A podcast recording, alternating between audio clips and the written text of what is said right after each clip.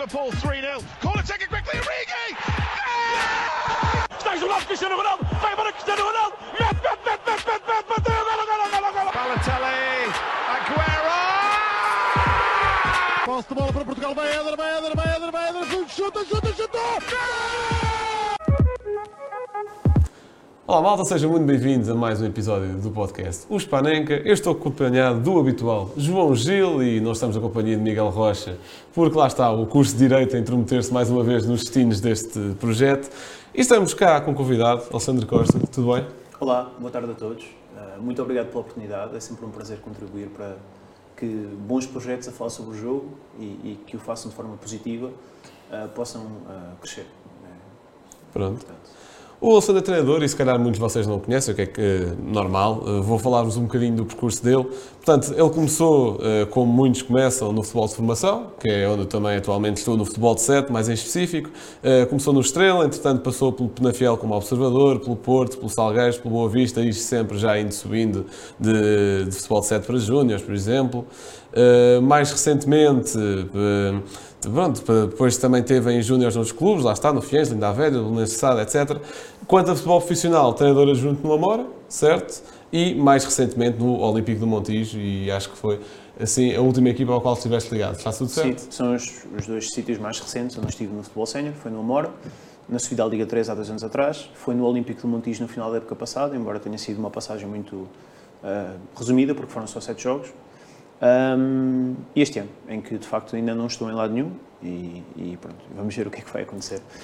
Uh, mas fundamentalmente eu acho que já, já passaram muitos anos desde que eu comecei na, na, neste, neste meio e o meu percurso académico e profissional quase todo converge nesse sentido, mas sinto-me passados estes anos um treinador já preparado para qualquer desafio que possa surgir e fundamentalmente com confiança hum, nas minhas capacidades para conseguir uh, abraçar qualquer possibilidade de trabalho que possa parecer interessante. Certíssimo, pronto. E lá está, tendo em conta que, parecendo não, já é uma longa carreira, já são uns aninhos, já desde 2008, uh, sendo grande parte dela no futebol de formação e também tendo isso em conta, assim, melhor e pior momento de carreira, digamos assim, ou vá, um, um grande momento e alguma dificuldade que tenhas tido de enfrentar que foi mais complicado? Bem, eu acho que, eh, especialmente pensando nos últimos anos, eu acho que a subida à Liga 3 com a Mora foi um momento uh, muito, muito relevante. Uh, e é daqueles que, que me saltam de facto mais à, à memória. Um, acho que os momentos negativos quase sempre estão relacionados com uma coisa que, que é que, que, neste meio que é realmente complicada, que é com alguma falta de oportunidades que vai surgindo aqui e ali um, e, que é, e que em algum momento todos nós nos debatemos de alguma forma, um, até porque as oportunidades são, não são muitas e, e, e, de facto os candidatos a cada uma dessas oportunidades são mesmo muitos, são, são mil cães a um osso, mas ainda assim eu acho que um, os anos e a maturidade fizeram com que cada vez mais eu olhasse para esses momentos de, de paragem, esses hiatos, com uma perspectiva um bocadinho mais positiva e é de facto o que eu tenho feito nos últimos tempos, que é tenho tentado preparar de forma mais uh, clarividente e ampla para um, desafio futuro e fundamentalmente fazendo, vendo jogos, uh, pensando sobre o jogo e sobre o treino e fazendo com que este período de paragem possa ser enriquecedor para no futuro próximo eu eu esteja mais, mais preparado para abraçar um desafio que possa surgir. Excelente. E lá está, e também numa ótica, se calhar, um bocadinho mais de futuro, qual é que seria o teu principal objetivo para agora? Ser adjunto outra vez? Tentar assumir uma equipa como treinador principal? O que é que seria? Sinceramente, eu acho que estou, estou preparado para as duas possibilidades. Um, tenho vindo a preparar-me nos últimos meses com, com cada vez mais uh, vontade para uh, estar disponível para qualquer função que possa aparecer. Isso passa muito por conhecer o meio envolvente. Eu tenho visto muitos jogos, tanto do Campeonato de Portugal, como da Liga 3, como da Segunda Liga. Um, e fundamentalmente fazendo com que isso possa ser uma boa ferramenta para pensar melhor sobre o treino e sobre o jogo uh, e, e, acho sinceramente que posso estar preparado para qualquer função que, que possa surgir no futuro próximo. Certíssimo, pronto. E agora que já tem um bocadinho mais contexto aqui sobre o nosso convidado, eh, que também é um conhecedor do futebol, obviamente, eh, não que nós sejamos, portanto, ele está claramente a desequilibrar aqui o painel para melhor, obviamente. Mas vamos comentar um bocadinho uh, o que foi esta jornada europeia, que a de Champions que está a meio, a de Liga Europa e a de Conference League que já terminaram com o término desses tais playoffs de apuramento para os oitavos. Portanto, primeiro, comentar os jogos das equipas portuguesas e agora vou-te passar um bocadinho a bola, Gil. Portanto, uhum. o Benfica vence a primeira mão 2-0, Porto Verdade. perde a primeira mão 1-0, Sporting passa a sua eliminatória com o Midland, com muitos solavancos lá pelo meio, e o Braga perde a sua eliminatória com a Fiorentina, com um enorme solavanco do primeiro jogo. Portanto, o que é que tens a dizer sobre estes jogos? Qual é, é o balanço da prestação portuguesa até ao momento? Uhum. Pronto, uh, olá a todos, em primeiro lugar. Uh, olá também ao Alexandre, bem-vindo, que é o nosso podcast. Uh, portanto, começando pelo, pelo meu clube, o Benfica, ganha 2-0 ao Bruges, na minha opinião, justo o resultado, começo já por aí. numa primeira parte que foi pautada um pouco pelo equilíbrio, até aos 20 minutos houve mais Bruges, um ascendente do Bruges até com uma outra boa oportunidade. Uh, mas a partir daí, o resto da segunda parte e já agora em extensão, uh, aliás, o resto da primeira parte em extensão ao resto do jogo também, o Benfica foi superior. Uh, claramente, criou muitas oportunidades na primeira parte. Se tivesse saído a ganhar por um zero, seria totalmente justo. e depois, na segunda parte, materializa num penalti, hum, bem marcado pelo João Mário, e num segundo gol que fecha, fecha o jogo e encaminha a eliminatória. portanto, pareceu-me lá está um bom jogo, um resultado justíssimo, adequa-se ao que foi o jogo. Uh, e acho que a eliminatória está encaminhada, não vou dizer que está fechada, apesar de eu acreditar que o. Que o, o Bruges vai cá ganhar 3 Não, não, não acredito muito que o Bruges consiga sequer trazer algum suspense, mas uh, nunca se sabe, isto é futebol e um gol deles pode, pode deitar tudo a perder, pode acordar o Bruges e pode isto correr muito mal. Mas eu quero acreditar que não, que o Benfica de Roger Schmidt este ano tem-nos habituado a grandes prestações europeias. Portanto, estou otimista. Acho que já estamos praticamente nos quartos. Uh, depois o Porto, estou a, começar pelas equipas de Champions. Não sei sim, se sim, está bem, força. Essas picardias daqui não sabem grande coisa. Uh, o Porto perde fora com, com o Inter num jogo equilibrado também, em que eu acho que o empate se calhar seria o resultado mais justo, apesar de tudo. Uh, oportunidades muito boas para ambos os lados, os guarda-redes fizeram prestações incríveis. Uh, o Diogo Costa é um guarda-redes fenomenal, o melhor da liga de longe, na minha opinião, e um dos melhores uh, atualmente no mundo. Uh, o, o Onana também faz uma excelente partida. e, portanto, o Porto depois tem, que tem um problema com, com, a expulsão do Otávio, que acho que isso aí vai condicionar e muita segunda mão. sinceramente, eu acho que agora as oportunidades do Porto passar, se calhar passaram para um 40, 60, ou seja, 40% de possibilidades de passar, porque para já já perdeu um jogo e depois perdeu um dos jogadores mais importantes que é o Otávio. Uh, portanto. O Porto também foi a Alvalade ganhar sem o Otávio. Sem o Otávio e sem outros. Sim, mas é, pronto, é sempre menos um. Sim, o Sporting não é Inter, já estou a perceber o que é que queres dizer. Não tinha pensado nisso, mas é verdade também. Uh, mas o Otávio é sempre um jogador importantíssimo, portanto, uh, acho que o Porto tem, tem hipóteses, pode, pode ainda jogar frente a frente, olhos nos olhos, e acho que não seria uma surpresa se passasse, muito honestamente. Hum. Uh, não seria minimamente uma surpresa se passasse, apesar de, lá está, eu achar que está, neste momento tem mais possibilidades de não passar. Finalmente o Sporting, depois de, um, de uma primeira mão. Não digas finalmente, uh, é o ah, último. Depois do final falta o Braga, exato. Pois, então Mas o, o Sporting tem uma primeira mão desastrosa, na minha opinião em que empatou o jogo com um bocadinho de sorte ali no último minuto, mas que sinceramente eu acho que não ia fazer grande diferença para este jogo. O empate ou a derrota em Alvalade acho que não iria fazer grande diferença. O Sporting na segunda mão foi muito superior, uh, mostrou que é uma melhor equipa, acho que não há dúvidas, mas mostrou em campo que isso é que é o, o necessário no fim. Uh, e podemos dizer que teve a sorte do jogo, marca um gol num canto, um bocadinho a cair do céu, depois tem uma expulsão. Uh, mas é, fez, fez por isso, fez para merecer esse, esse, essa vantagem no jogo. Uh, ah, 4-0, se calhar também não se adequou ao que foi o jogo. Talvez um 2-0, um 3-0 fosse mais. mostrasse mais o que foi o jogo, porque então o último gol é, é um descalabro. Já tivemos aqui a discutir um bocadinho antes uh, do que foi o último gol. mas acho que mereceu, passa com toda a justiça. portanto, vai encontrar o Arsenal, mas já falamos disso. Uh, finalmente o Braga, agora sim, finalmente. Certo. uh, o Braga teve um, um hecatombe na primeira, na primeira, na, no primeiro jogo, 4-0, com uma expulsão na segunda parte. Não sei o que é que se passou, sinceramente eu não vi o jogo, mas de qualquer forma é um, é um, é hecatombe, porque eu não acho que a Fiorentina seja superior ao Braga. Uh, e pronto, depois da segunda mão ainda, ainda deu ali um cheirinho de que poderia vir alguma coisa com 2-0, não é? E depois a Fiorentina acaba por ganhar 3-2. Um gol extremamente rodado, já, já sim, um pouco sim, a tirar sim, a toalha ao chão, não é? Sim, exato. Mas... A Fiorentina é a 14 classificada da Série A. Pois é, Acho que isso é um dado muito relevante nesta. Sim, sim, sim, sim. acho que o Braga é claramente superior à Fiorentina. Uh, já, já o provou no Campeonato Português e já o provou também na Liga Europa. Uh, e, portanto, eu acho que não, pronto, foi eliminado, mereceu, porque obviamente quem perde 4-0 e 3-2 merece ser eliminado, mas poderia ter feito muito mais e foi uma desilusão. Poderíamos ter quatro equipas continua, a continuar para fases mais à frente na Europa e é isto por enquanto. Muito bem. Alessandro, tua opinião sobre a posição das equipas portuguesas? Começarei pelo Benfica, começarei por ordem cronológica. Acho que o Benfica fez de facto um jogo muito competente na Bélgica, quando foi a melhor equipa. De facto, uh, balançou ali um bocadinho no começo com a pressão mais alta do Bruges um, e com a mobilidade do avançado do, do Bruges, que é o Noah Lang, que eu, que eu gostei muito e que uh, procurava muitas vezes a largura.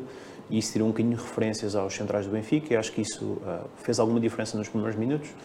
Mas acho que a partir daí o jogo seguiu o seu rumo normal, que é de uma equipa que é muito superior à outra, e, e fundamentalmente aqui em cima disso, contra uma equipa que em 11 jogos ganha um, que é o caso do Bruges, que passa por um momento terrível. Um, quem em 11 jogos ganha um não está só dependente de ter menos qualidade que os adversários, claramente há ali um momento uh, mental que, que, está a fazer com que a equipa tenha uma prestação abaixo daquilo que seria expectável. Um, e quando assim é, às vezes basta um abalo para as coisas começarem de facto a correr pior ainda, e, e esse abalo aconteceu quando o Benfica faz o primeiro gol, ainda que de facto, e mais que isso, os dois golos do Benfica decorrem de erros individuais de forma direta, não é? Um, e acho que a partir do momento em que o Benfica faz o primeiro gol, o jogo inclina logo e, e, o Benfica pode, inclusive, ainda que os gols tenham surgido erros individuais, o Benfica podia ter ampliado a vantagem e, e, podia ter saído da Bélgica com uma vantagem ainda mais confortável. Acho que é impossível que o Benfica não passe ao eliminatória seguinte, não só uh, e, e, não apenas pelo volume do resultado, que são 2-0, e, e se o Bruges fizer o primeiro gol cedo, tudo é possível, mas fundamentalmente porque o Benfica é muito superior a este Bruges. Acho que não, não tenho grandes dúvidas em relação a isto. Um, depois tu falaste, creio que foi do Porto, foi o jogo que falaste logo a seguir. Bem, o jogo do Porto uh, em San Siro foi de facto um jogo muito intenso, muito competitivo, com duas boas equipas a querer jogar. O Porto com uma estratégia corajosa, inclusive, um, com os extremos a pressionar diretamente os centrais de largura do Inter, portanto, uma vontade grande de jogar o jogo e de estar por cima. Um, Conceição quis pressionar alto, teve coragem, ainda que muitos jogadores não estivessem na condição física ideal, por exemplo, o Galeno, em muitos momentos em que podia ter explodido, sendo isso que estava aquém uh, daquilo que, que, que, em condições normais está. Um, e ainda assim, essa, essa estratégia do Porto na primeira parte de pressionar alto acabou por criar alguns espaços que em condições normais não existiriam, por exemplo, nas costas do Zaido na primeira parte, decorrente dos extremos uh, quererem pressionar os centrais e, em função disso, dos laterais pressionarem diretamente os laterais adversários e criou-se ali algum, em alguns momentos um espaço que o Inter, a jogar de forma mais direta, acabou por, por conseguir aproveitar. Depois, uh, o Porto tem duas oportunidades claras para, para fazer golo entre os 50 e os 60 minutos. Um, o remate do Taremi e depois aquele lance do Zaidu, que depois há uma tripla defesa do Onana e, e o Porto podia perfeitamente ter feito o golo num jogo que estava dividido até ao grande momento do jogo, que é a expulsão do Otávio.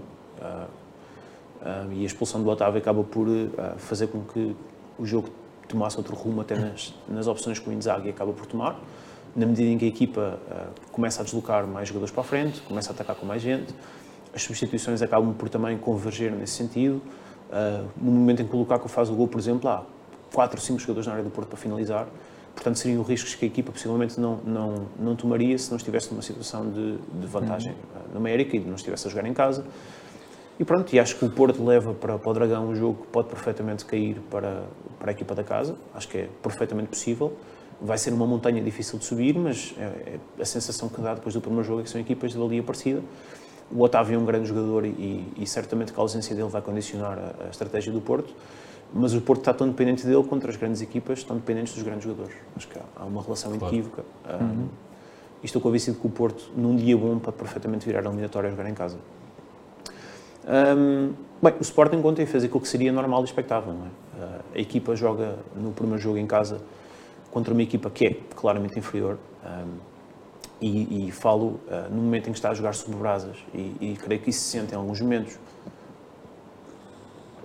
Acho inclusive que o que marca um bocadinho essa semana são as declarações do Ruben Amorim que diz que a Liga Europa não salva a época e eu acho que isso eu gosto muito de, do estilo de comunicação do Ruben Amorim, mas acho que isso acaba por condicionar um bocadinho aquilo que foi a prestação do Sporting e, e, e a vontade que está no jogo e, e, a intensidade com que o jogo se passou.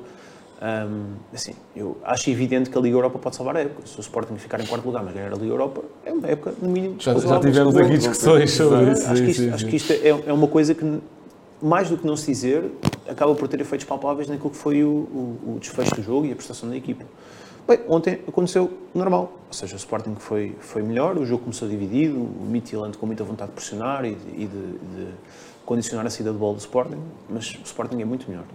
Um, acho que o Pote, de facto, a jogar onde jogou como extremo, avançado interior, e onde faz realmente a diferença. O segundo gol é inacreditável, é um golaço. Uh, a lembrar o gol do Zidane, uh, na final da Europeia, contra o Leverkusen há uns anos atrás. Um, é engraçado, deixa só interromper, diz, diz neste, nestes últimos tempos é o segundo jogador a ser comparado ao Zidane.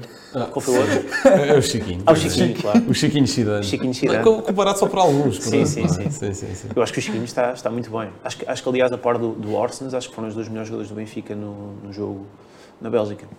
Mas continua. Sim, eu estava a dizer que o, algumas alterações que o Ruben Amorim fez, que acho que foram uh, atípicas, mas acho que tem um bocadinho também a ver com a gestão do plantel e com, e com, enfim, com a gestão da condição física dos jogadores, nomeadamente a entrada do Arthur para, para o lateral esquerdo.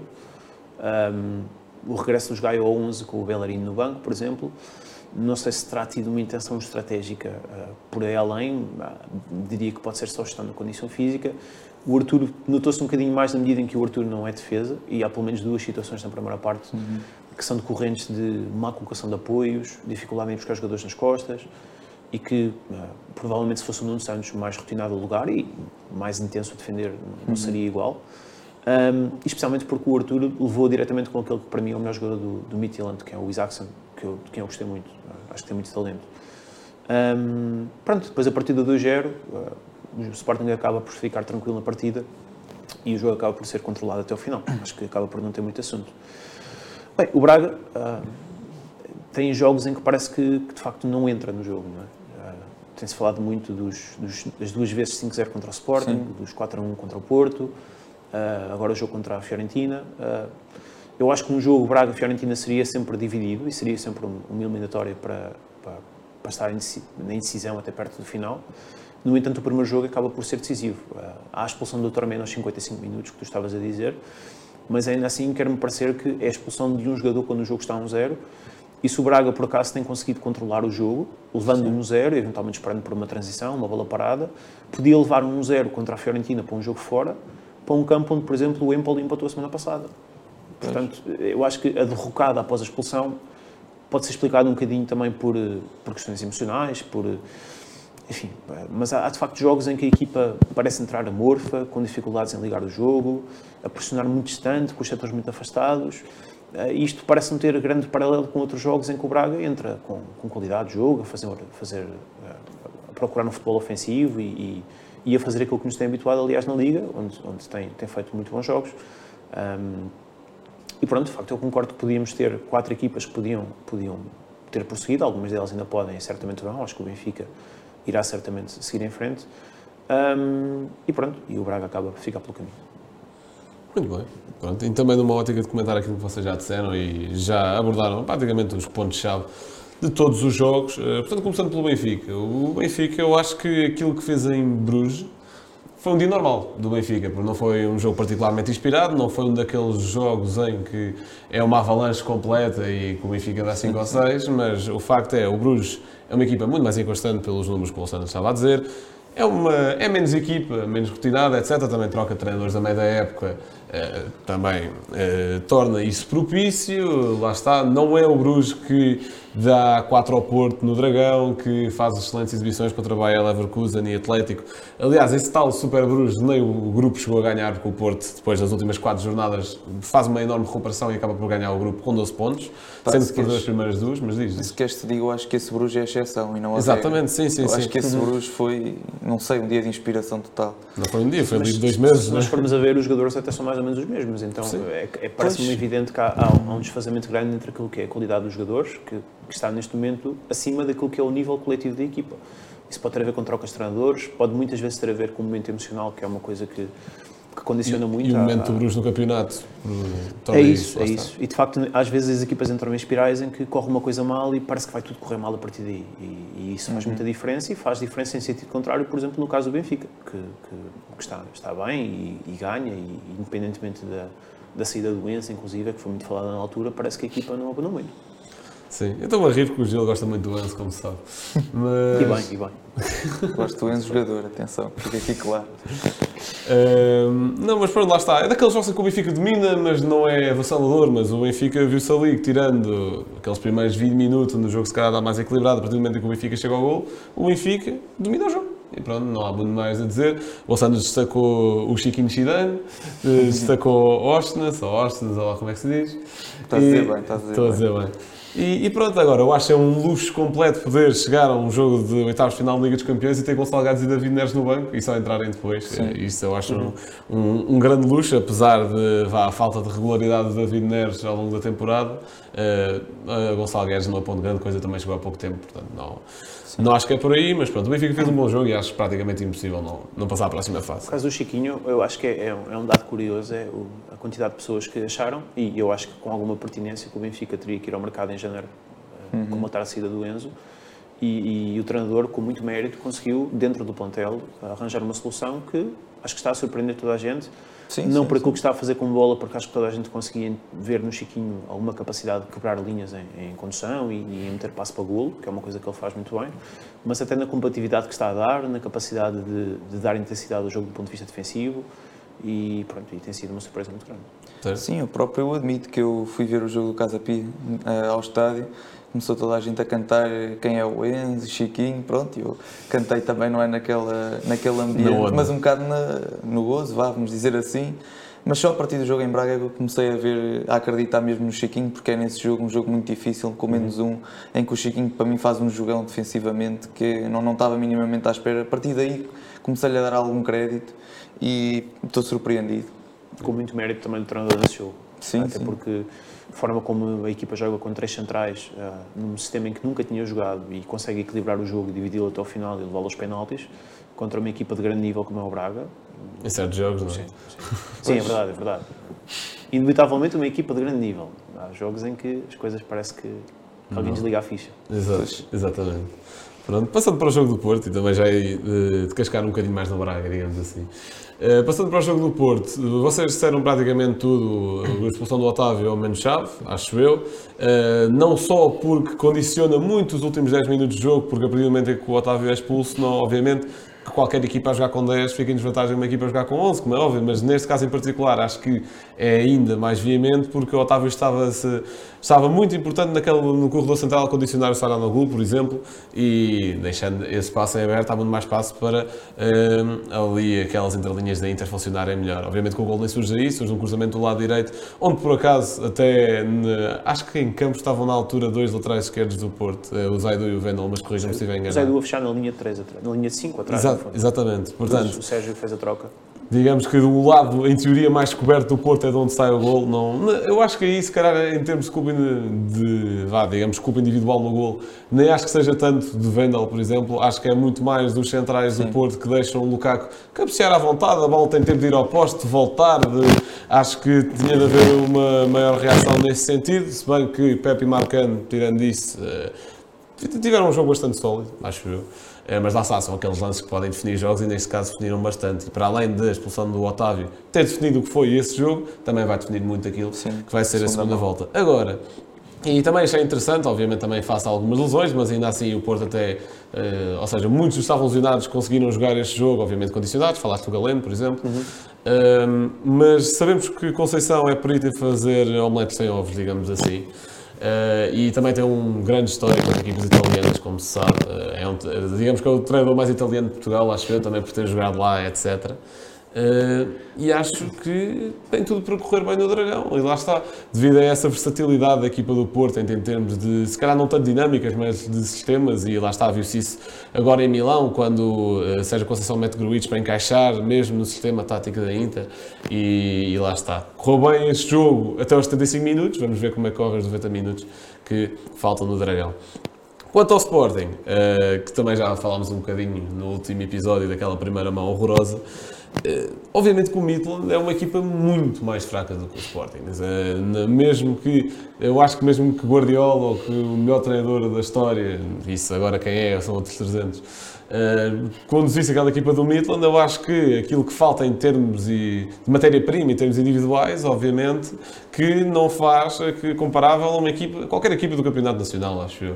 Uh, eu acho que ainda um dado muito relevante é que o Midland, quando empata em Alvalade, não fazia um jogo oficial desde 13 de novembro. Sim, exatamente. É, é, surpreendente a maneira como o Midland em alguns momentos consegue pressionar alto, criar oportunidades, ganhar duelos, diz muito daquele que foi, daquela que foi a partida uhum. do Sporting no jogo. Sim, ou seja, é uma, eh, uma abordagem ao jogo, principalmente em Alvalade, bastante corajosa, no sentido em que o Midland está a pressionar mesmo em cima e uh, indo à casa de um rival de uma, de uma liga bastante superior à dinamarquesa, acho corajosa, mas também acho que só funcionou porque o Sporting estava num grande dia, não tanto mentalmente, como já tinhas dito. Sim, mas Uh, uma grande, um detalhe importante é que um médio defensivo titular deles não jogou a segunda mão, o Martínez, e para mim foi um dos melhores em Alvalade. Pronto, é, é um claro que pode fazer alguma diferença, não é? Pode explicar de, de alguma forma como é que se bateram tão bem na primeira mão. Sim, eu, acho, eu acho que o jogo da segunda mão é um regresso à normalidade e acho que sim, sim, sim. também com outro, o gol do Coates faz alguma diferença. Ou seja, eu acho que o Sporting se perdesse em casa por um zero seria perfeitamente capaz de dar a volta sim, eliminatória sim. lá. Mas eu acho que o gol do Coates que cai do céu, é? uh, mais um, eu acho que o gol do Coates acaba por dar ali um elan do ponto de vista psicológico de que agora entramos aqui, isto é 0 a 0 e vamos jogar. E entrando em campo já a perder um zero, do ponto de vista global da eliminatória, eu acho que o jogo poderia ter outro desfecho. Até que poderia ser suficiente para a equipa entrar mais em tranquilo, por exemplo. Sim, mas ainda assim notei que o Sporting não teve assim um grande arranque de jogo, acho eu. Acho ali aqueles primeiros. Ou seja, até o Coates marcar o primeiro gol, eu acho que notava-se ali um certo nervosismo de, sim, daquilo que está a ser uma grande época acima abaixo do Sporting. A partir do momento que o Coates marca o gol, vê-se uma equipa muito mais solta, muito mais à vontade. Até o próprio Jogai estava a jogar bem, portanto.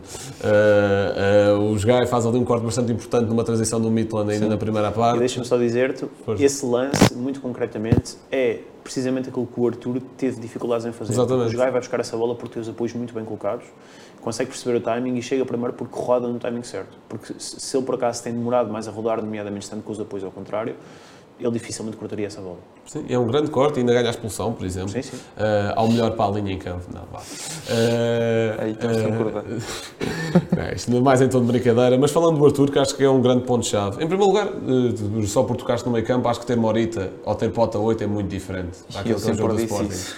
E lá está, não só por ganhas mais poder de fogo na frente, obviamente, mas porque Morita gera os tempos do jogo de forma completamente diferente e isso também teve impacto no jogo, acho eu. Sim. obviamente, enquanto houve jogo, a partir de certo momento em que Tão Longo e Matheus Fernandes entram, Tão Longo bem, Matheus Fernandes acho que ainda está ali um bocadinho perdido naquilo que são as rotinas da equipe. Só entra porque o jogo estava a ganhar. Sim, exatamente. Portanto, eu estou a dizer enquanto houve jogo, porque uhum. lá está, foi aí que Morita e até o próprio Ugarte uh, foram bastante influentes. O Ugarte que não vai jogar contra o Arsenal na primeira mão. Portanto, vamos lá ver como é que isso corre.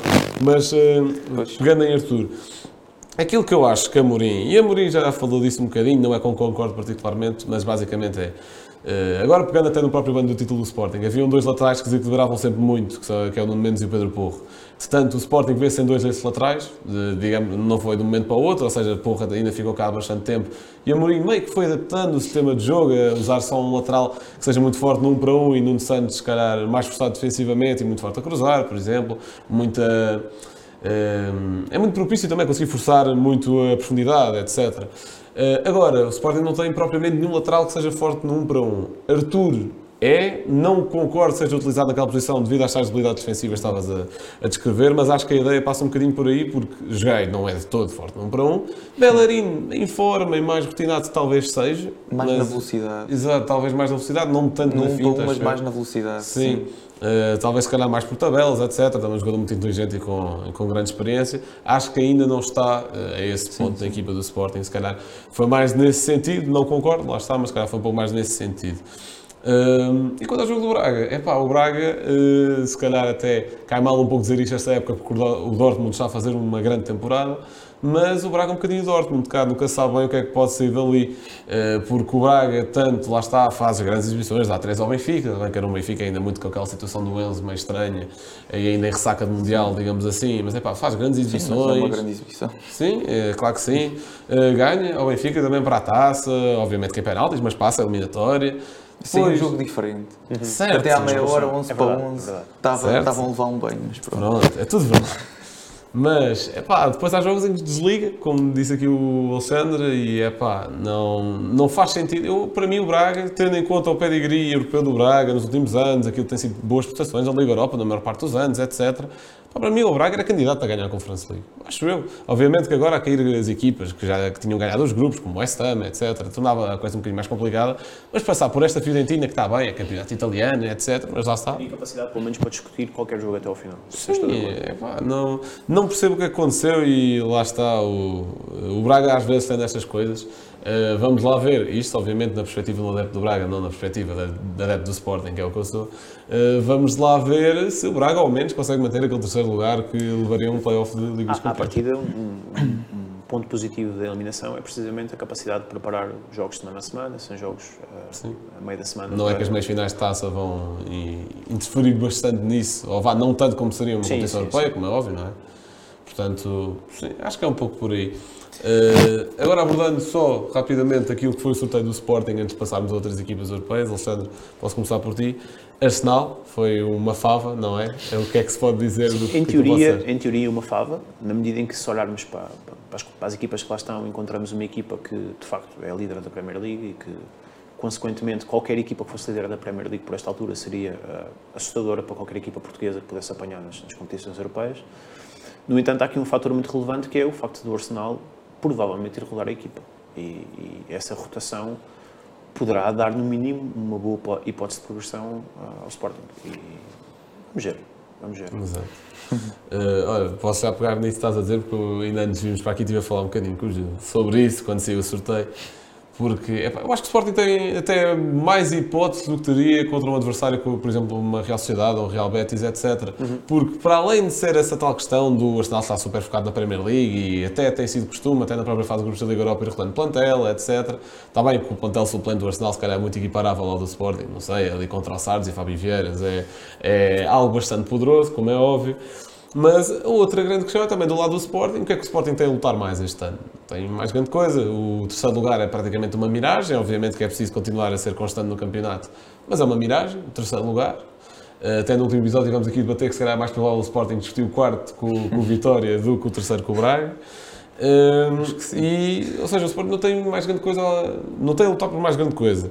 Agora, pontos negativos é não haver o Garte na primeira mão em Alvalade, o que poderia até ser meio que efeito de surpresa de eles rodam a equipa, o Sporting fazendo uma boa exibição, se calhar ainda ganha e eh, e lá está, ser a segunda mão fora, que é o segundo ponto negativo também, pode ali prevenir alguma possível surpresa na primeira mão e depois na segunda o Arsenal pensa, olha, vai, isto foi muito giro brincar, mas agora jogam a sério e com os titulares, que é para ver se gostam.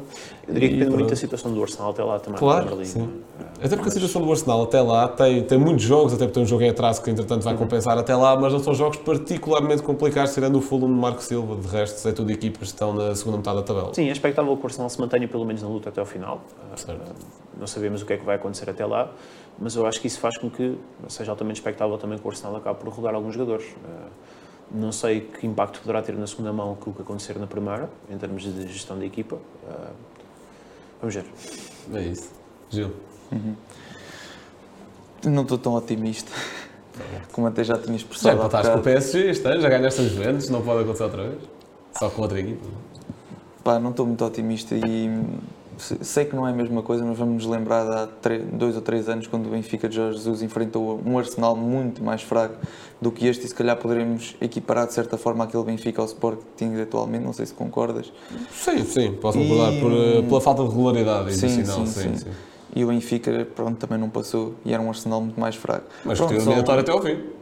Sim, mas ainda assim o Benfica tem, um, tem uma capacidade europeia muito diferente da do Sporting, não é? Pronto, se Acho calhar não trouxe eu, um o Sportingista a dizer isto, atenção. Se calhar não trouxe um bom exemplo para estar aqui a fazer comparações. Eu acho que é evidente que existe uma discrepância muito grande entre as equipas de topo da Premier League e da nossa Liga. Claro. Independentemente dos intervenientes, eu acho que qualquer equipa dos primeiros 4, 5 classificados da Premier League que apanha um adversário do nosso campeonato, eu acho que em condições normais vai sempre cair para o lado da equipa inglesa. No entanto, hum. eu acho que o fator uh, regular, o fator da troca dos jogadores e, e, e, acho que isso pode ser um fator muito relevante porque verdadeiramente pode não ser a equipa do Arsenal que tipicamente joga ao fim de semana a aparecer para jogar em Lisboa à primeira mão, não é? Sim. Um, e acho que isso pode ser, pode ser um fator diferenciador. Sim, era o segundo ponto que eu iria falar, que é depende muito como o Arteta e o Arsenal olharem para isso para a eliminatória e para o jogo, para, o jogo, para os dois jogos.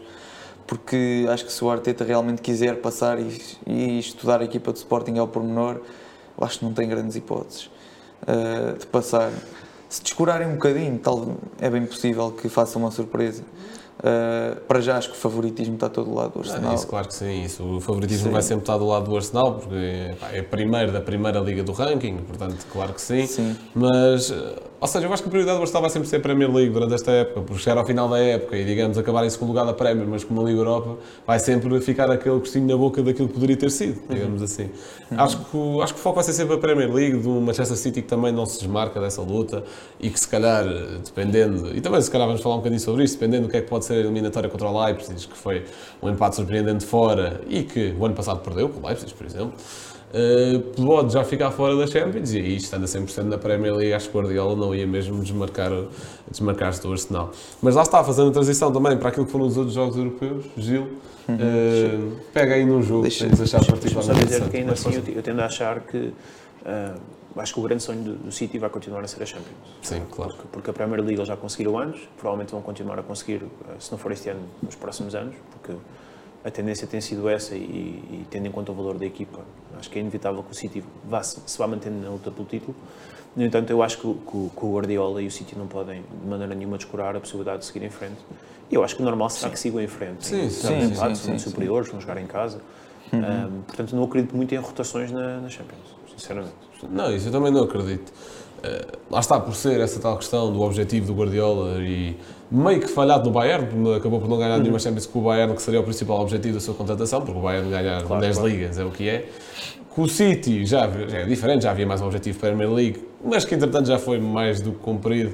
Agora sim, o objetivo é a Champions. A questão é, existe um grande problema de adaptação, não só dela, ou seja, da adaptação da equipa a Erling Haaland, de Erling Haaland à equipa, ou aquilo que ele pode dar ao, ao, modelo de jogo de Guardiola. Por exemplo, agora no jogo em Leipzig foi muito pouco influente no jogo. O City, às vezes, durante grande parte do jogo, acho que até jogou com 10, porque a Alan estava estava fora do jogo, como muito poucas vezes na bola, se calhar a nível ofensivo não foi assim tão impactante. E o Leipzig também é uma equipa bem organizada, que beneficiou da troca de treinador, que entretanto está mais competitiva na Bundesliga também. E o Leipzig nos últimos anos também tem-nos habituado a boas prestações uhum. europeias, acho eu. Portanto, vamos ver o que é que acontece. Eu também acredito que passa o City, atenção. Mas acho que não é assim tão claro como se calhar a maior parte da, das pessoas querem fazer. Uhum. Mas forças, uh, Pois olhando para estes jogos, eu não vou, não vou já falar do óbvio, deixo isso para um de vocês, Pronto, tá se quiserem, claro. Uh, vou falar uh, talvez do Frankfurt-Nápoles. Uh, lá está o Nápoles que. É continua, tu faz dias, não é? Olha, não me tinha lembrado do árbitro, mas, mas, hoje não vou falar nada disso. Ah, estás mais não, não, não sei, então. não, não, me lembro nada que ele tenha feito mal, portanto. Não, também não. não pronto, não tenho nada a dizer quanto a ele. Uh, mas o jogo, pronto, mostra um, um Nápoles que continua na sua senda uh, vencedor e na sua senda espetacular, porque faz um, um grande jogo para mim, não, não deu nada ao Frankfurt. Uh, o que aquele jogador, o Kvaradona, como lhe chamam. Já sabes escrever o nome não? Kvaratskhelia, ah, acho que é qualquer coisa assim. Uh, é um, um talento, é um grande jogador, dos melhores do Nápoles, com o Ozyman também. Uh, são, são espetaculares, até falham um penalti, mas depois dá uma assistência de calcanhar uh, incrível e acho que está. está é um fator relevante que pode ser também decisivo para os jogos que, que hão daí vir nas próximas eliminatórias, porque o Nápoles à partida também passará. Será o facto do Nápoles ter 15 pontos de avanço na Série A. E isso sim, sim. pode fazer a diferença, por exemplo, no momento de rodar jogadores ao fim de semana, aí sim e especialmente tendo em conta o, andamento com que o Nápoles está, eu não sei se o Nápoles não, não se põe a jeito de eliminar qualquer candidato crónico que apareça pelo Concordo. Não me importava nada ver o Nápoles na final. Uh, mas, mas foi um jogo também interessante pelo lado do Frankfurt, porque é uma equipa alemã e as equipas alemãs são muito competitivas, são muito viradas para o ataque, dão sempre grande espetáculo. E mais uma vez foi um jogo foi um jogo bom de se ver foi um jogo em que não houve uma equipa fechada com o autocarro atrás nenhuma delas. Foi um jogo ofensivo e isso é sempre bom para o adepto de futebol. Uh, para a maioria dos adeptos de futebol gosta de ver golos. Uh, e portanto foi foi um excelente espetáculo. Muito bem Alexandre um jogo a destacar não sei Bem, se queres abordar o, o elefante na sala, sim, não sim, sei. Sim. O grande motivo de, de, assim, mais óbvio destaque é de facto já a cabeça o Liverpool com o Real Madrid. É? Um, a maneira como, como o Real Madrid principalmente se ergueu daquilo que se adivinhava como, como mecatombe. O jogo estava 2-0, salvo erro, com um quarto hora de jogo, ou perto sim, sim, sim. Um, um grande gol do Darwin. Sim, sim, é verdade.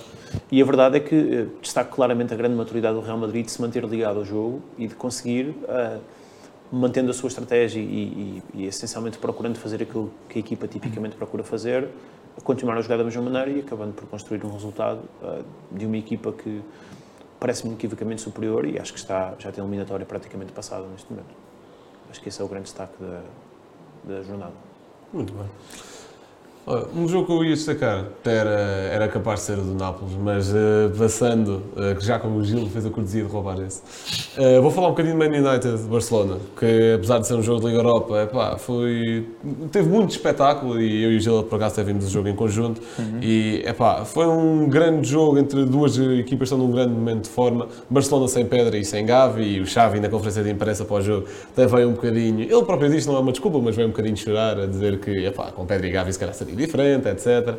Isso, lá está, é tal questão da minha avó se tivesse rodas, não é? uh, mas é pá, o, acho que o Man United mentalmente. Ah, para além de tudo o que seja sistema de jogo e modelo de jogo, obviamente sabemos que Tenac tem muito mérito nisso também, mas eu acho que a forma como ele recuperou mentalmente o Manchester United nos últimos anos era da coisa mais inconstante possível. Que se calhar o melhor que vimos mentalmente tinha sido com José Mourinho, talvez. É, é algo espetacular. Eu acho que se calhar o Manchester United dar a volta contra um Barcelona, ok, que é em casa, que pode facilitar a coisa, acho que eh, há anos seria impensável.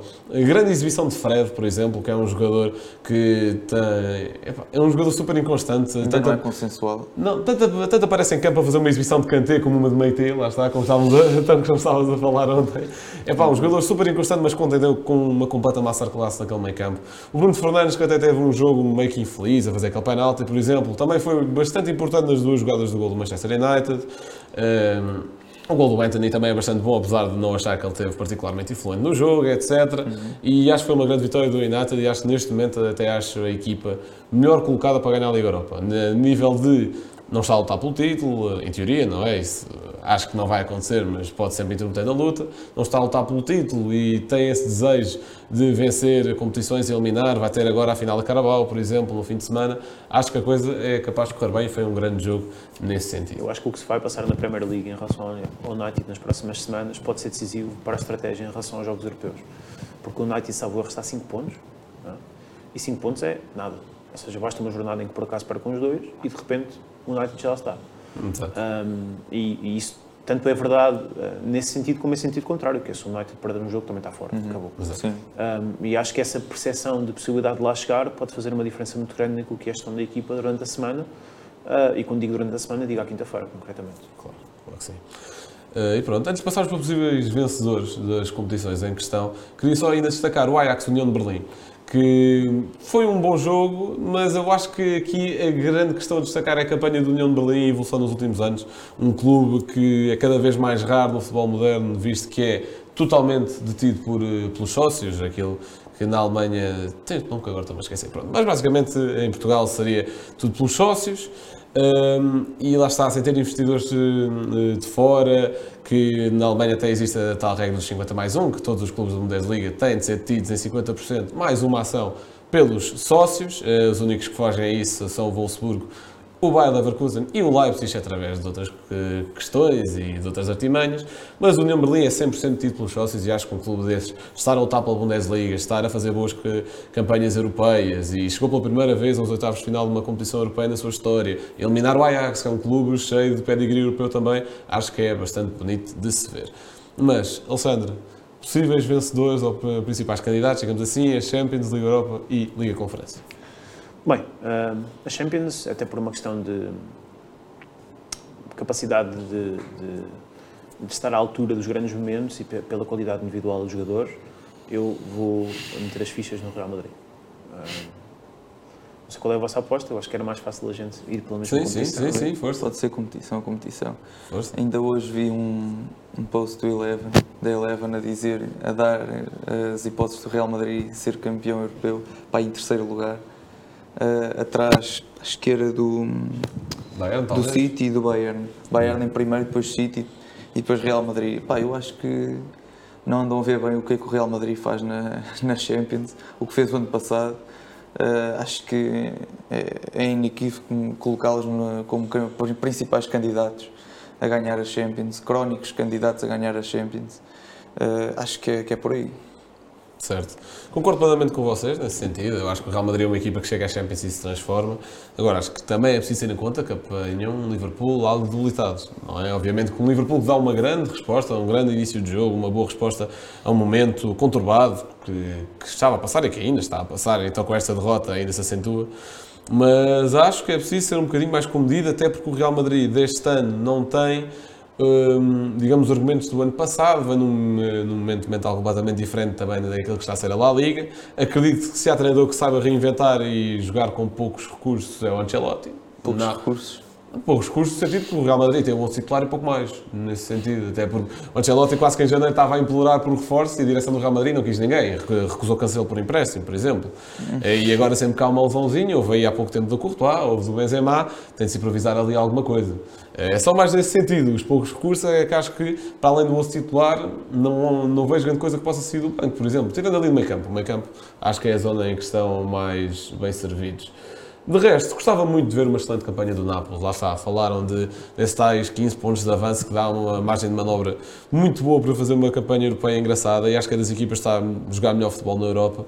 Uh, nesse sentido, acho que o Real Madrid é o principal candidato, sim. Acho que o Bayern vem imediatamente a seguir e acho que em terceiro vem o Nápoles. Acho que Acho que o Manchester City vai ter mais dificuldades do que pode, do que pode aparentar. Está, obviamente também está dependente de sorteio de quartos e de oitavos, sim, sim. mas acho que pode e do que for acontecendo na Premier League. Sim, claro, claro que sim. Uh, acho que vai ser mais complicado do que possa parecer.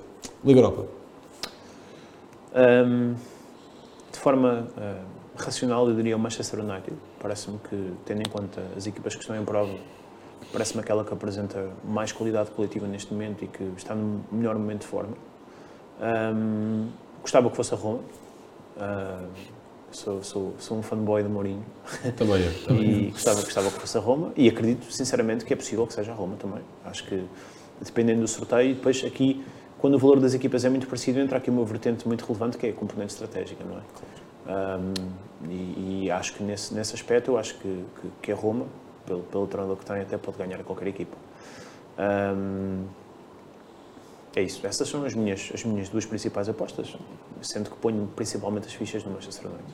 Uhum. Eu estou um bocadinho a tua onda. Acho que o principal é o Manchester United, mas não esquecer que Roma José Mourinho, em competições europeias, eh, ainda não foi eliminada. Portanto, o ano, o ano passado, primeiro ano de José Mourinho, ganhou a competição em questão, que era a Conference League, e este ano vai continuando, obviamente, com algum ou outro mau resultado, entretanto. Este ano, na fase de grupos, houve ali um resultado estranho, não me estou a lembrar. O ano passado, um desaire com o Bodo Glimt, por exemplo, um desaire bem desaire, de um 6 a 1 na Noruega. Portanto, eu acho que é sempre Mourinho e as suas equipas têm sempre são sempre bastante competitivas naquilo que é eliminatórias. Eh, jogos eliminares, ainda por cima a duas mãos. Eu acho que Mourinho sabe gerir bastante bem os momentos dessas eliminatórias e, para mim, eh, o, digamos, o favoritismo a seguir eh, ao do Manchester United vai para a Roma. Gostaria de poder incluir o Sporting neste lote, mas acho, acho complicado. Gil? Uh, concordo com vocês, United como principal candidato. Juventus, Certo. Acho que nos estamos aqui a esquecer um pouquinho que eu tenho visto as Juventus em crescimento, claro. E que vê que isso uh, a única hipótese de jogar futebol de Ligas Campeões para o ano, sim. devido à dedução de pontos da Série A, não é? Sim, exato. Mas Juventus, uh, Di Maria em grande forma, também, que, que tem-se vindo a notar.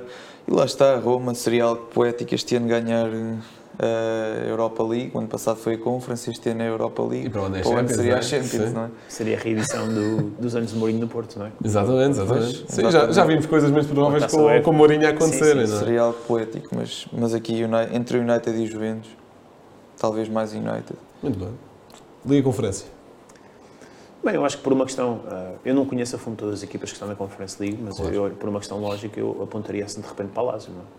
Hum. Uh, parece-me que é a equipa que, que, está a jogar a mais alto nível e que, e que, mais que isso, há aqui um fator que eu acho que também é muito relevante, que é, especialmente quando as equipas uh, jogam em campeonatos menores, é alguma falta de hábito que os jogadores têm para jogos deste nível, do ponto de vista da intensidade, da competitividade. Um, Gestão emocional, se calhar um pouco também. Também, sim, também, é verdade, é verdade. E uma equipa como a Lazio, por exemplo, fim de semana sim, fim de semana não, joga pelo menos contra uma equipa de nível parecido aos outros adversários. Sim. E, portanto, eu acho que esse pode ser um fator muito relevante no que diz respeito à capacidade de resistir estes, estes duelos. Uh, especialmente quando o volume de jogos se vai acumulando, a época vai passando, os jogos nas pernas vão sendo cada vez mais. Portanto, eu colocaria as fichas no Lazio. Muito bem. Eh, eu discordo, por acaso, só porque a Lazio não fez o, mais famosa das eliminatórias agora contra o Cluj, ganham um zero na soma das duas mãos. E esta Lazio de Sarri também acho um pouco inconstante, digamos assim, já ter caído da Liga Europa para a Conference League, foi ali um caso de tudo. Num grupo com o Midland, por exemplo, leva 5-2 do Midland. Eu acho que, tendo em conta as equipas que estão aqui à frente, obviamente que nos vem que nos saltam à vista, digamos assim, as duas equipes da Série A, Fiorentina e a. Não acredito que nenhuma delas, obviamente com mais possibilidades a Lazio do que a Fiorentina, acho eu. Uh, Vem-nos à cabeça o West Ham, porque é da Premier League, mas também não vejo o West Ham com grande capacidade. O ano passado também fez ali uma campanha europeia engraçada, mas não estou a ver.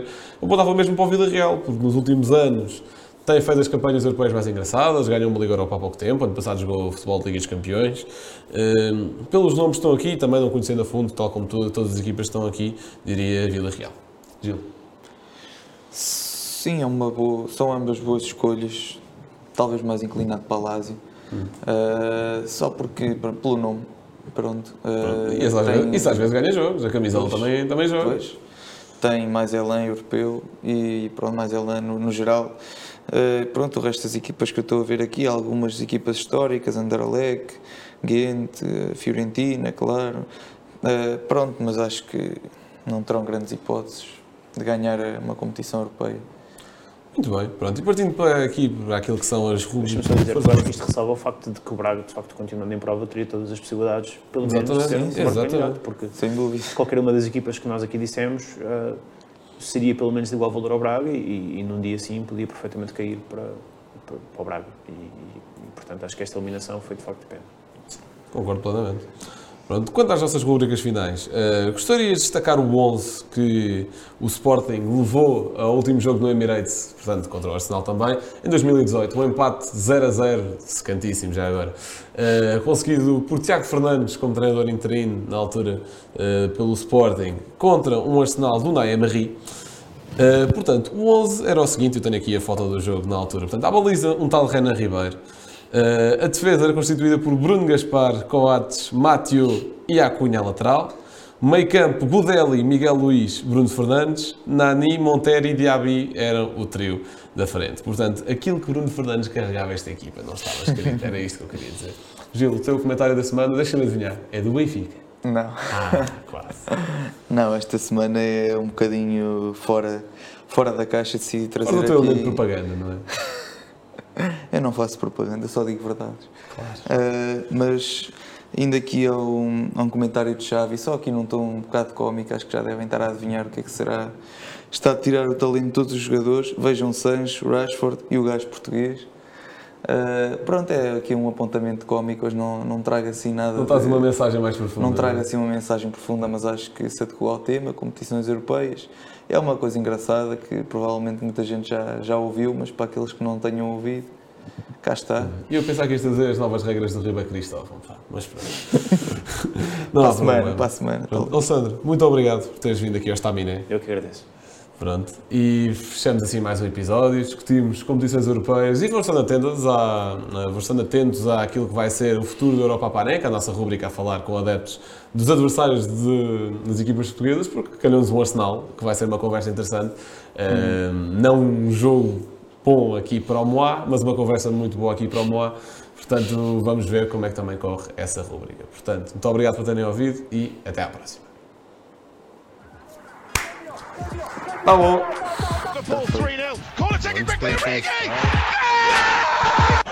Cristiano Ronaldo, vai embora Cristiano Ronaldo, mete, mete, mete, mete, mete, mete,